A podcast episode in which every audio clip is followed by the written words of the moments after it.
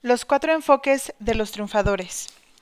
La vida que nos es dada es por naturaleza breve, pero la memoria de una vida bien vivida es eterna. Cicerón. El sol apenas comenzaba a elevarse mientras la emprendedora y el artista caminaban junto al mar para encontrarse con el millonario en el punto acordado, para su clase de la mañana siguiente. Cuando llegaron el señor Riley ya estaba ahí, sentado en la arena con los ojos cerrados y en profunda meditación.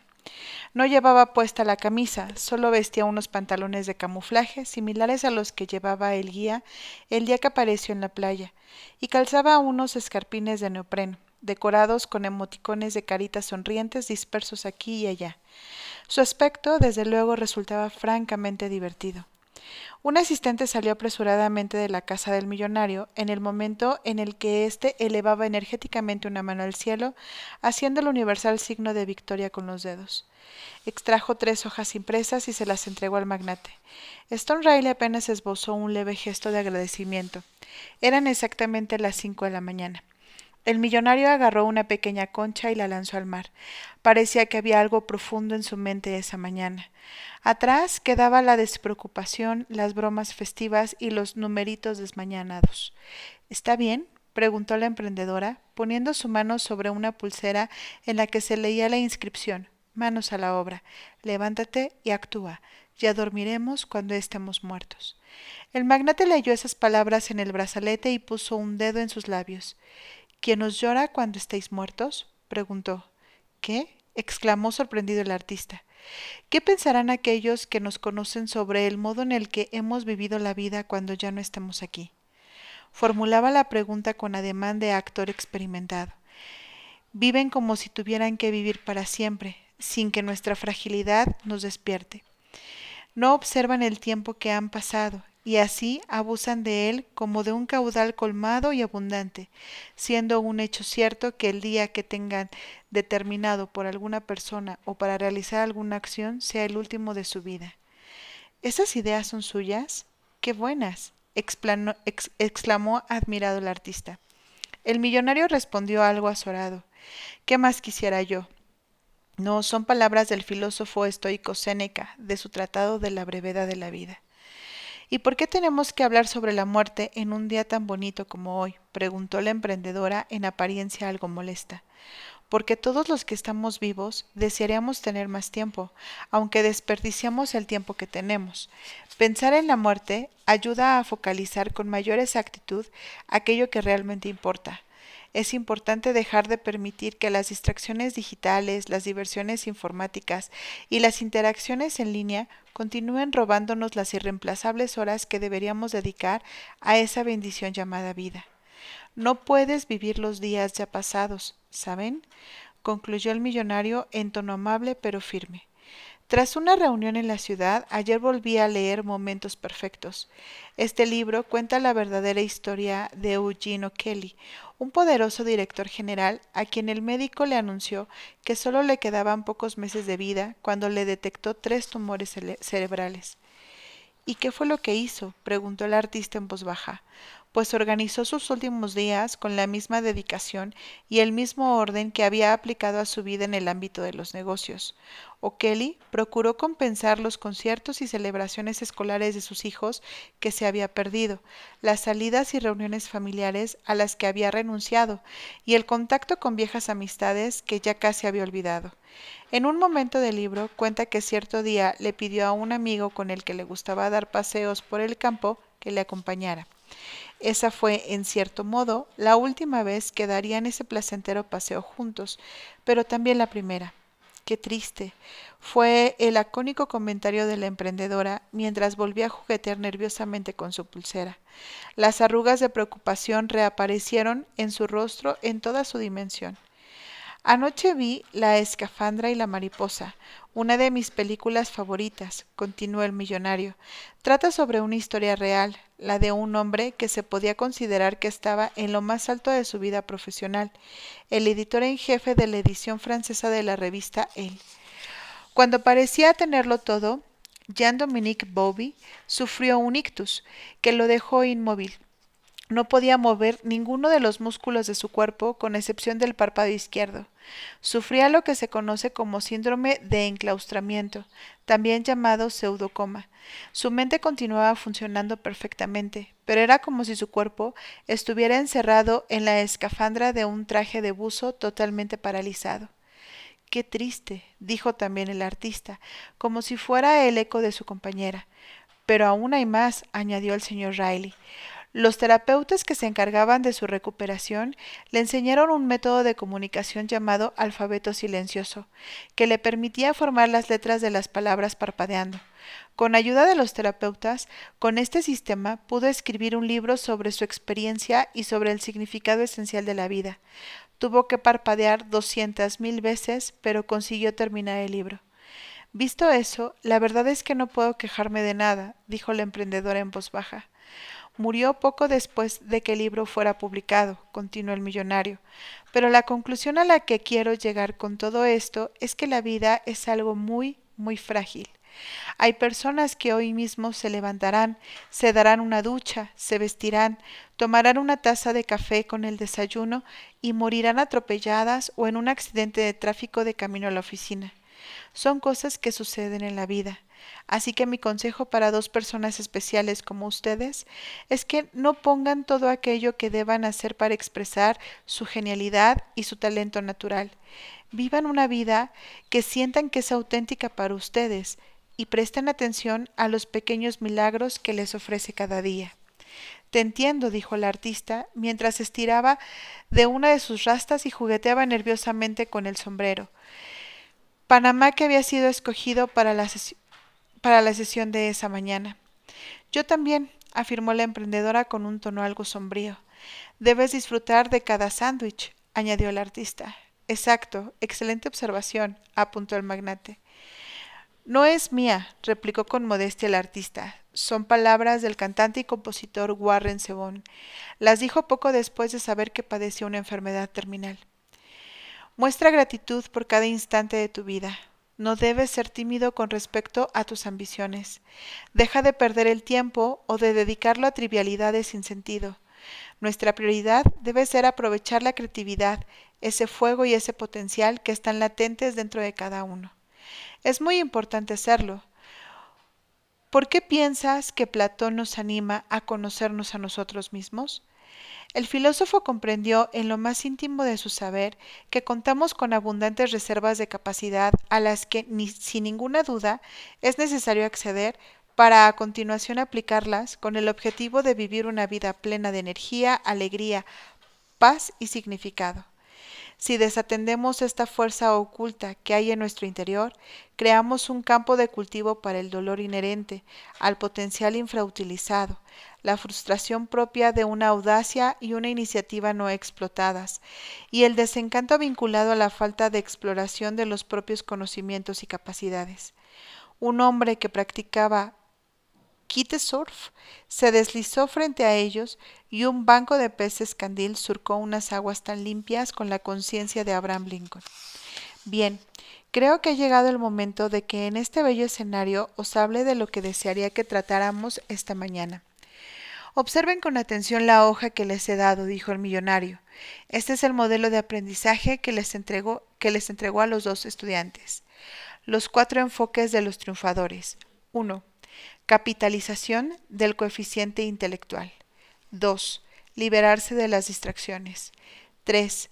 Práctica del virtuosismo personal. 4. Acumulación de días. Enfoque número 1. Capitalización de coeficiente intelectual. El magnate expuso el concepto de capitalización desarrollado por James Flynn. La idea más valiosa de este eminente psicólogo fue que una persona no se hace legendaria por su talento natural innato, sino por su capacidad de materializar y capitalizarlo al máximo. Muchos de los mejores deportistas del mundo, observó el señor Riley, tienen menos capacidad innata que aquellos con los que compiten pero son su dedicación, su compromiso y su tenacidad para, optimizar cualquiera de sus potencialidades lo que los convierte en íconos. Es la vieja idea expresada por Mark Twain. No es el tamaño del perro en la lucha, es el tamaño de la lucha en el perro.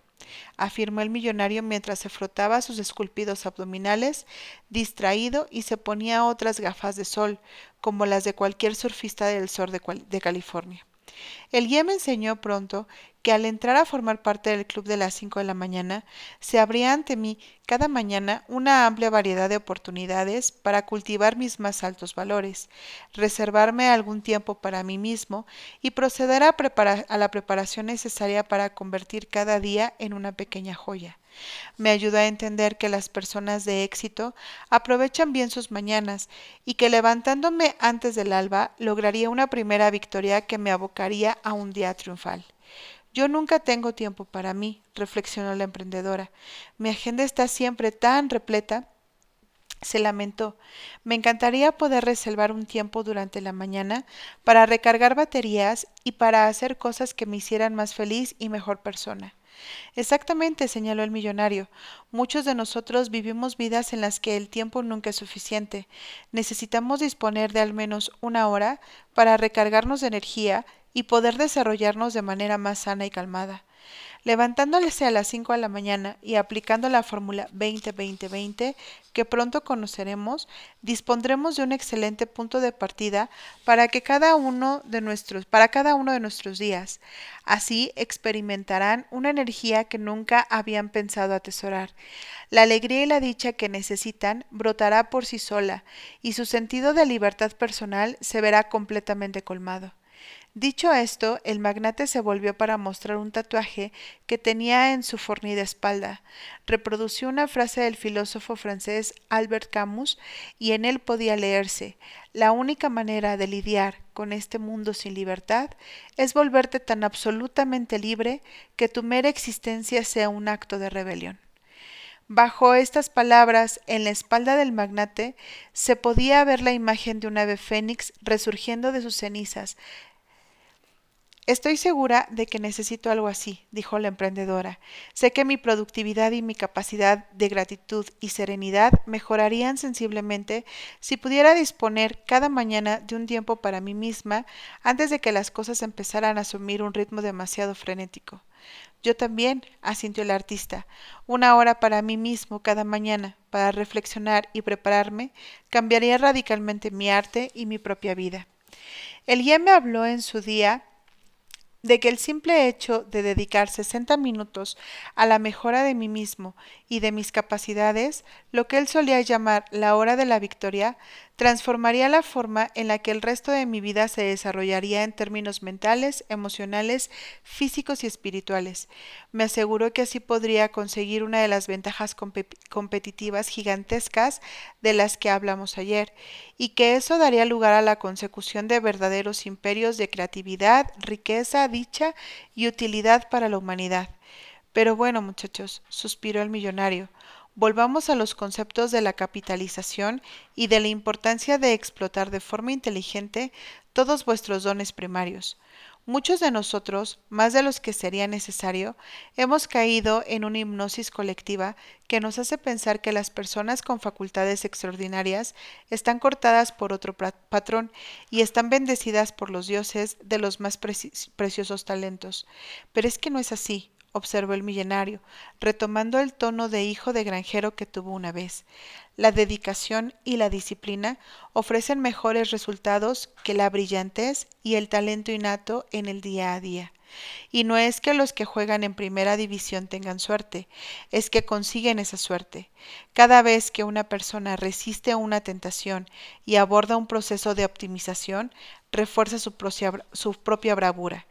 Cada instante que dedicáis a algo que sabéis que es lo más correcto y no lo más fácil, favorece nuestra entrada en el Salón de la Fama de aquellos que alcanzan grandes logros.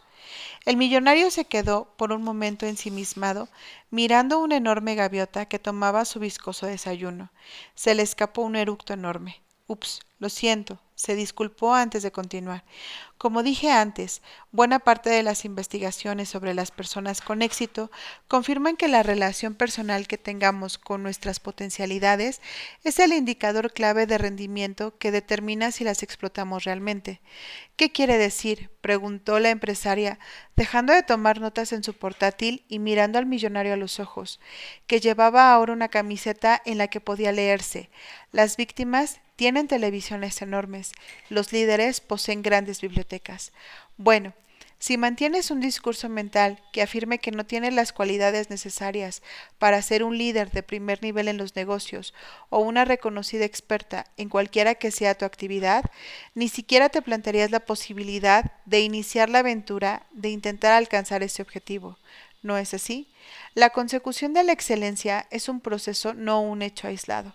Abordar un programa psicológico castrante, basado en afirmaciones tales como no todas las personas pueden llegar a ser grandes o el talento es innato, no se desarrolla.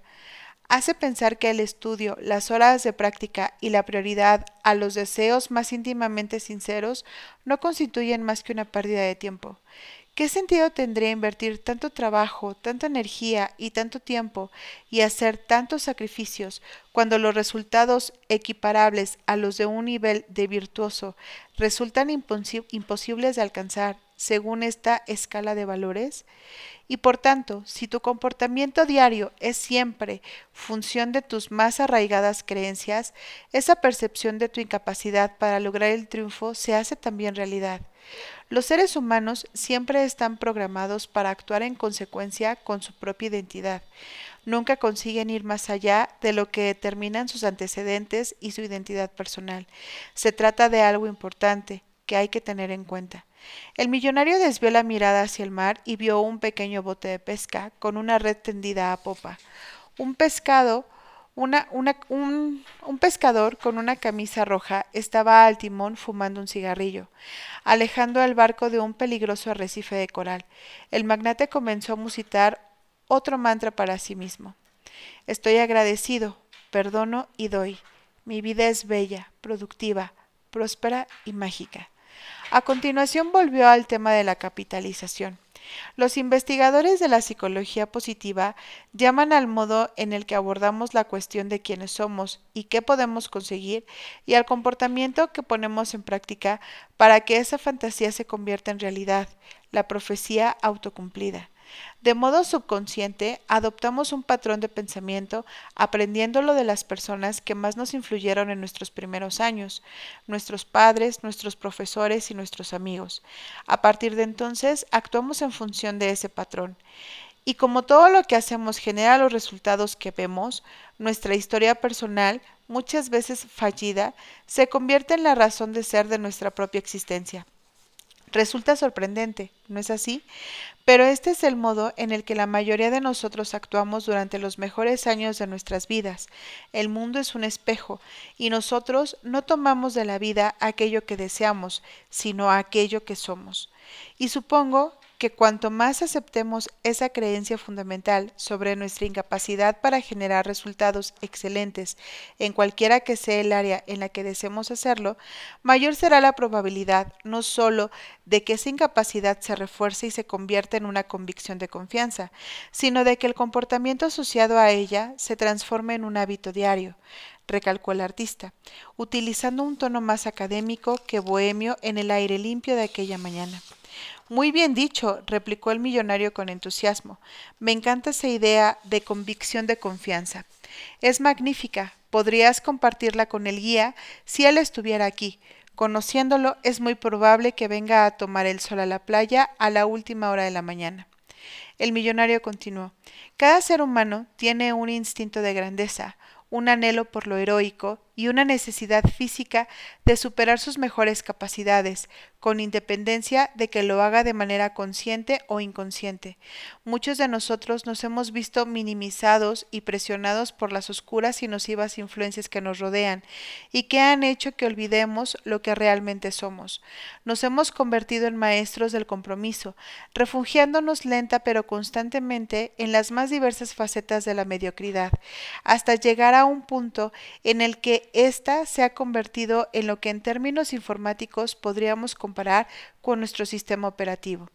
Los verdaderos líderes no negocian nunca sus modelos de actuación, saben que siempre hay un margen suficiente de mejora, son conscientes de que estamos más vinculados a la naturaleza que nos rige cuando intentamos lograr lo que es mejor para nosotros.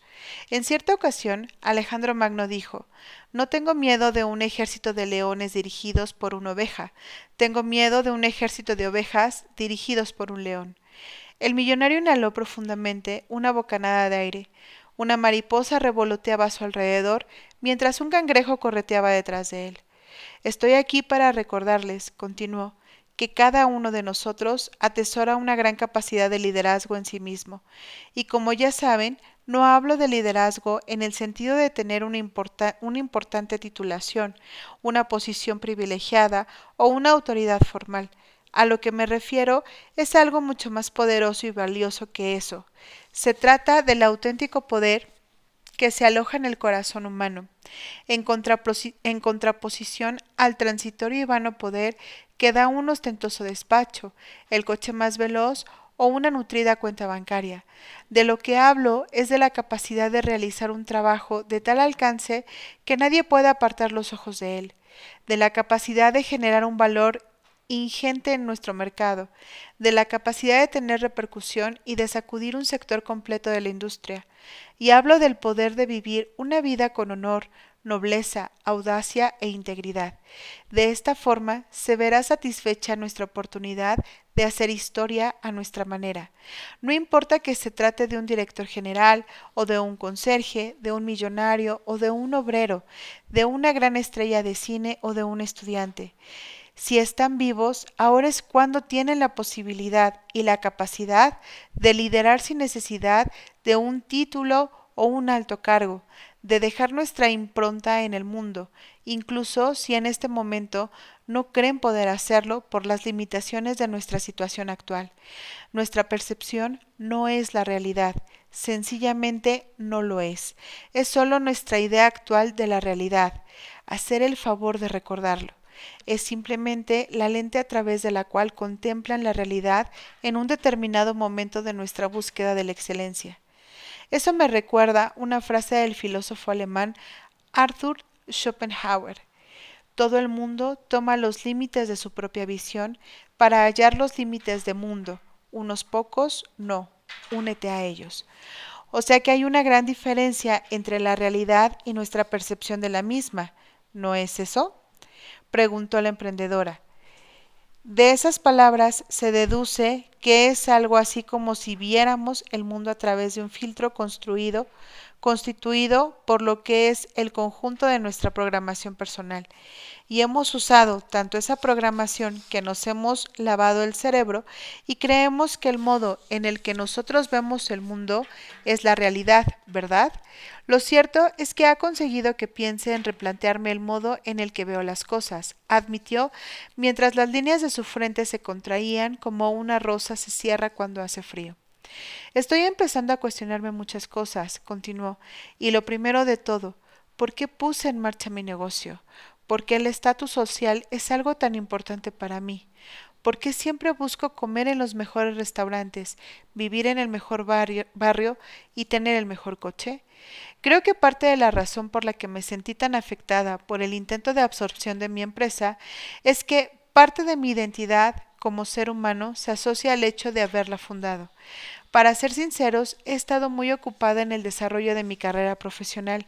No me he parado en ningún momento a poner gasolina, a reflexionar sobre las cosas y a vivir de acuerdo con esas reflexiones. Pienso en un planteamiento similar al de la fórmula del éxito en tres pasos, de la que nos hablaba ayer. A medida que desarrollé una mejor concienciación en mi vida diaria y que me pregunte a mí misma por qué hago lo que hago, aprenderé a aprovechar las mejores oportunidades y eso haría que obtenga los mejores resultados cada día. La emprendedora era imparable en sus reflexiones. No tengo idea en realidad de cuáles son mis verdaderos valores, de qué es lo que deseo representar en el ámbito del liderazgo, de por qué estoy construyendo lo que estoy construyendo, de qué es lo que me hace realmente feliz y de cómo quiero ser recordada cuando ya no esté aquí. Las historias de ese director general y del ictus de ese editor me han hecho pensar, la vida en realidad es súper frágil. Y ahora que estoy hablando tan abiertamente, tengo que decir que he dedicado muchos días a la búsqueda de cosas equivocadas. Me encontraba, me encontraba absorbida por el estrépito de la complejidad, sin poder escuchar las señales de búsqueda de valores que tanto en mi vida profesional como en mi vida privada hubieran marcado realmente la diferencia. Y pienso mucho en el pasado, en lo que pasó en mi infancia. No he, no he, tenido tiempo para dedicarme a mis amigos, no tengo auténticas pasiones, nunca me he detenido a contemplar un amanecer, salvo ahora, y nunca he encontrado un verdadero amor, dijo frotando nerviosamente una vez más su pulsera. Hasta ahora sus ojos se llenaron de lágrimas. Billones de planetas en el universo, dijo él, miles de millones, miles de millones de personas en nuestro planeta, y yo tuve la suerte de encontrarte a ti. La emprendedora sonrió y le respondió con voz suave Espero no perderte nunca. No seas tan dura contigo misma, intervino el millonario. Todos seguimos por nuestro camino en la vida, ¿sabes? Estamos exactamente donde debemos estar para recibir las lecciones que debemos aprender, y un problema persistirá hasta que ese aprendizaje haga que sepamos cómo enfrentarlo. Estoy de acuerdo contigo en que los seres humanos tenemos el infausto hábito de recordar cosas que deberíamos aprender a enterrar y de olvidar las cosas maravillosas que sería preciso recordar. Pero bueno, yo te comprendo, amiga. Es importante que confíes en que la parte más elevada e inspiradora de ti es la que te dirige. No hay accidentes que interrumpan ese recorrido hacia la leyenda que dote de verdadero sentido a la vida. Y si quieres mi opinión, te diré que no hay absolutamente nada de malo en tener una casa de lujo, un coche deportivo o un montón de dinero. Es muy pero muy importante que tengas una cuenta en cuenta esta cuestión. Por favor, somos seres espirituales que tienen experiencias humanas, como afirma un viejo aforismo. Que consigas tener mucho dinero es lo que tu vida espera de ti. La abundancia es una de las características propias de la naturaleza. Las flores, los árboles y las estrellas en el cielo no escasean. El dinero te permite hacer grandes cosas para ti misma y para aquellos a los que más quieres, y te da la oportunidad de ayudar a aquellos que lo necesitan. Un turista pasó haciendo esquí acuático arrastrado por una lancha motora. Podía escuchársele reír entusiasmado desde la orilla. Les contaré un pequeño secreto, continuó el magnate. He donado gran parte de mi fortuna. Es cierto que aún conservo los aviones, un piso en Zúrich y esta casa en la playa. Y aunque mis negocios continúan estando valorados en una cantidad que me ha convertido en millonario, no necesito nada de todo eso. No siento apego alguno por ninguna de esas cosas. Una vez leí una historia que creo que les gustará, intervino el artista. Kurt Vonnegut, el escritor, y Joseph Heller, el novelista autor de Trampa 22, asistían a una fiesta en casa de un conocido financiero en Long Island. Vonnegut Preguntó a su colega qué le parecía el hecho de que su anfitrión hubiera ganado más dinero solo el día anterior a la fiesta que todo el que había ganado él por los derechos de autor de su libro. Por lo demás, un gran éxito editorial. Heller le respondió Yo tengo algo que él nunca podrá tener. ¿Y qué diablos puede ser eso, Joe? preguntó Von Gott. Y la respuesta de Heller fue genial, el convencimiento de que ya he ganado suficiente. Brillante, exclamó entusiasta el, millonario. Me encanta. gritó a un volumen innecesariamente alto mientras hacía chocar la palma de su mano con la del artista. Se levantó, hizo ese baile que tanto le gustaba hacer cuando estaba contento y lo enlazó con, unas cuantas piruetas que llevó a cabo con los ojos cerrados. Era un tipo muy excéntrico. El artista continuó hablando. En cualquier caso, entiendo que nos estás enseñando lo que es lo que son la capitalización y la profecía autocumplida. Nadie creerá en nuestra capacidad para hacer grandes cosas hasta que nosotros mismos seamos conscientes de nuestra propia grandeza. Solo entonces nos dedicaremos con sinceridad y rigor a convertir esa grandeza en realidad. ¿Saben lo que dijo Picasso en cierta ocasión? Cuéntenoslo, por favor, suplicó la emprendedora, cuya mirada demostraba que en ese instante se sentía muy receptiva.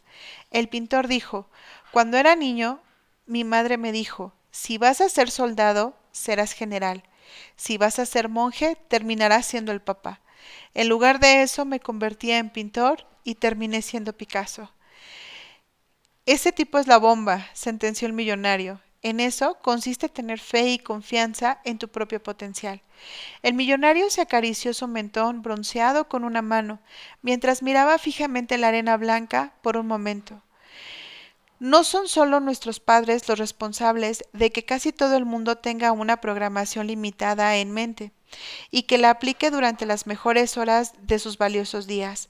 Como ya he apuntado, muchos profesores bien intencionados pero poco conscientes refuerzan la idea de que la expresión del genio en las artes, las ciencias, los deportes o las humanidades está reservada a gente especial y que tenemos que aceptar que nosotros somos personas corrientes, incapaces de llevar a cabo ese trabajo importante que deja sin aliento a los demás por su excelencia y que da un lugar a una vida inimitable. Y asimismo escuchamos los comentarios de nuestros amigos y los incesantes mensajes de los medios de comunicación que refuerzan la misma idea.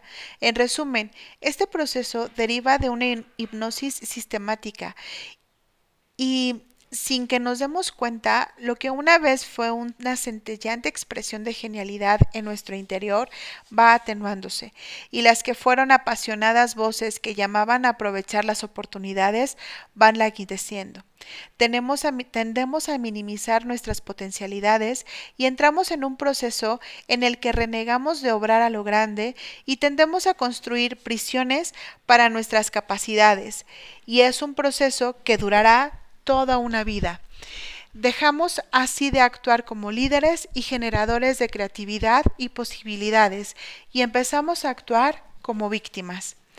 Es realmente frustrante lo que le sucede a tantas buenas personas y a la mayor parte de nosotros no podemos ver que este lavado de cerebro nos impide expresar lo mejor de nosotros mismos, reflexionó la emprendedora. Y que lo digas, respondió el millonario, e incluso peor, el potencial, no expresado se convierte en dolor. Es importante tener esto en cuenta. ¿Qué quieres decir con eso? preguntó el artista volviendo la mirada y cambiando de postura con adema nervioso. Es posible que esté saboteando la creación de un arte original y excepcional como el de los grandes maestros por haber eludido la capitalización de mi potencial durante tanto tiempo y que ahora lo más profundo de mi ser esté sufriendo? Reflexionó el artista para sí mismo. Bueno, nuestro yo más noble sabe la verdad al respecto.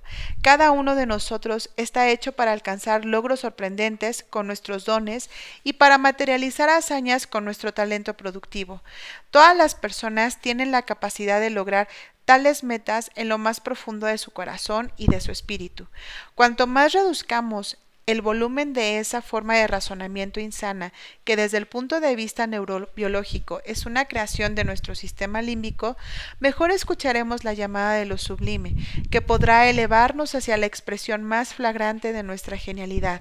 Y eso es válido para el supervisor de una gran organización, para un programador que trabaja con su ordenador en un pequeño cubículo, para un maestro de escuela o para el cocinero de un restaurante. Tú tienes la capacidad de elevar tu trabajo a la categoría de arte y de que tenga repercusión en el progreso de la humanidad. Y, sin embargo, en nuestras vidas tendemos a resignarnos a la apatía debido a la errónea percepción de lo que realmente somos y de lo que realmente podemos lograr, permaneciendo aferrados a vidas a medio vivir. He aquí una gran idea. Cuando traicionamos nuestra auténtica capacidad una parte de nosotros empieza a morir, concluyó el millonario. Qué profundo, asintió el artista. Tengo que cambiar radicalmente mi vida. Estoy cansado de estar cansado y de descuidar mis capacidades de creación, y estoy empezando a entender que soy alguien especial. Y lo eres, confesó la emprendedora. lo eres, repitió con ternura. También estoy empezando a sentir que me preocupo demasiado por lo que piensan los demás. Algunos de mis amigos hacen bromas sobre mis pinturas y dicen que estoy chalado a mis espaldas. Creo que simplemente no me comprenden ni entienden mi visión del arte. Como sabes, son muchos los grandes genios de la humanidad que no fueron reconocidos como tales hasta varias décadas después de morir, señaló el millonario casi en un susurro. Y por lo que respecta a tus amigos, no estoy seguro de que te estés rodeando de los más adecuados. Es posible que haya llegado el momento que actúes, en vez de poner límites a tu talento y a tu vitalidad, por sentirte seducido por las opiniones de los demás. Kurt Cobain lo expresó mucho mejor de lo que yo podría haber hecho nunca. Estaba cansado de simular ser alguien que no era solo para llevarme bien con la gente, solo por tener amigos. Mm, fue la única respuesta del artista. Lo que he dicho es cierto, nos convertimos en lo que nos rodea, y tú nunca recibirás una influencia positiva en tu campo, ni lograrás que tu vida sea plena si te rodeas de personas negativas, continuó el millonario. Ah, y ese dolor del que hablaba antes, si no se atiende y no se erradica, comienza a formar un profundo depósito de temor y de autoodio dentro de nosotros mismos. La mayor parte de las personas no poseemos el nivel de concienciación ni las herramientas necesarias para procesar esta especie de pozo de angustia reprimida. La mayoría de nosotros no somos conscientes de este tormento silencioso que se genera por haber sido infieles a nuestra promesa, y por eso lo negamos en el preciso instante en el que se, eh, se insinúa su existencia. Huimos de él tan pronto como se presenta la menor oportunidad de que se manifieste, y subconscientemente desarrollamos toda una serie de vías de escape todas ellas desgarradoras, destinadas a eludir ese sentimiento de dolor generado por la negación de nuestro talento. ¿Como cuáles? espetó la emprendedora como las adicciones, la continua consulta de los mensajes recibidos en el teléfono móvil o del número de seguidores en las redes sociales, o bien de la considerable cantidad de tiempo que se dedica a diario a ver la televisión. Los programas de televisión actuales disponen de tal despliegue de medios que es fácil engancharse a ellos, y cuando un episodio termina, en algunas plataformas el siguiente comienza automáticamente. Muchos de nosotros también nos alejamos de la expresión de nuestra propia grandeza, chateando e intercambiando mensajes intranscendentes de manera interminable, sin comprender realmente que hay una gran diferencia entre estar ocupado y ser productivo. Las personas que consiguen grandes resultados y que contribuyen a, a, construir el mundo no están muy disponibles para quienes requieren su atención y tiempo. Es difícil establecer contacto con ellos y son los que generan los asombrosos resultados que hacen que nuestro mundo progrese. Otras formas de eludir el dolor que produce el potencial no desarrollado son pasar horas y horas navegando en Internet, comprar aparatos electrónicos, trabajar demasiado, beber demasiado, comer demasiado, quejarse demasiado o dormir demasiado. El magnate dio un trago de su botella de agua. Otro barco de pesca pasó cerca de la playa. La mujer que lo gobernaba saludó con la mano al señor Riley, que le correspondió con una ostentosa reverencia. El guía llama a este fenómeno victimismo aprendido. Continuó el millonario con un tono maravillosamente exuberante. Cuando dejamos de ser jóvenes, desarrollamos cierta tendencia a la complacencia. Es posible que empecemos a seguir el curso de nuestra vida sin hacer esfuerzo, a acomodarnos a lo que nos es familiar y a perder el excitante deseo de expandir nuestras fronteras. Asumimos así el paradigma de la víctima. Creamos excusas y las repetimos una y otra vez hasta convencer a nuestro subconsciente de que son ciertas.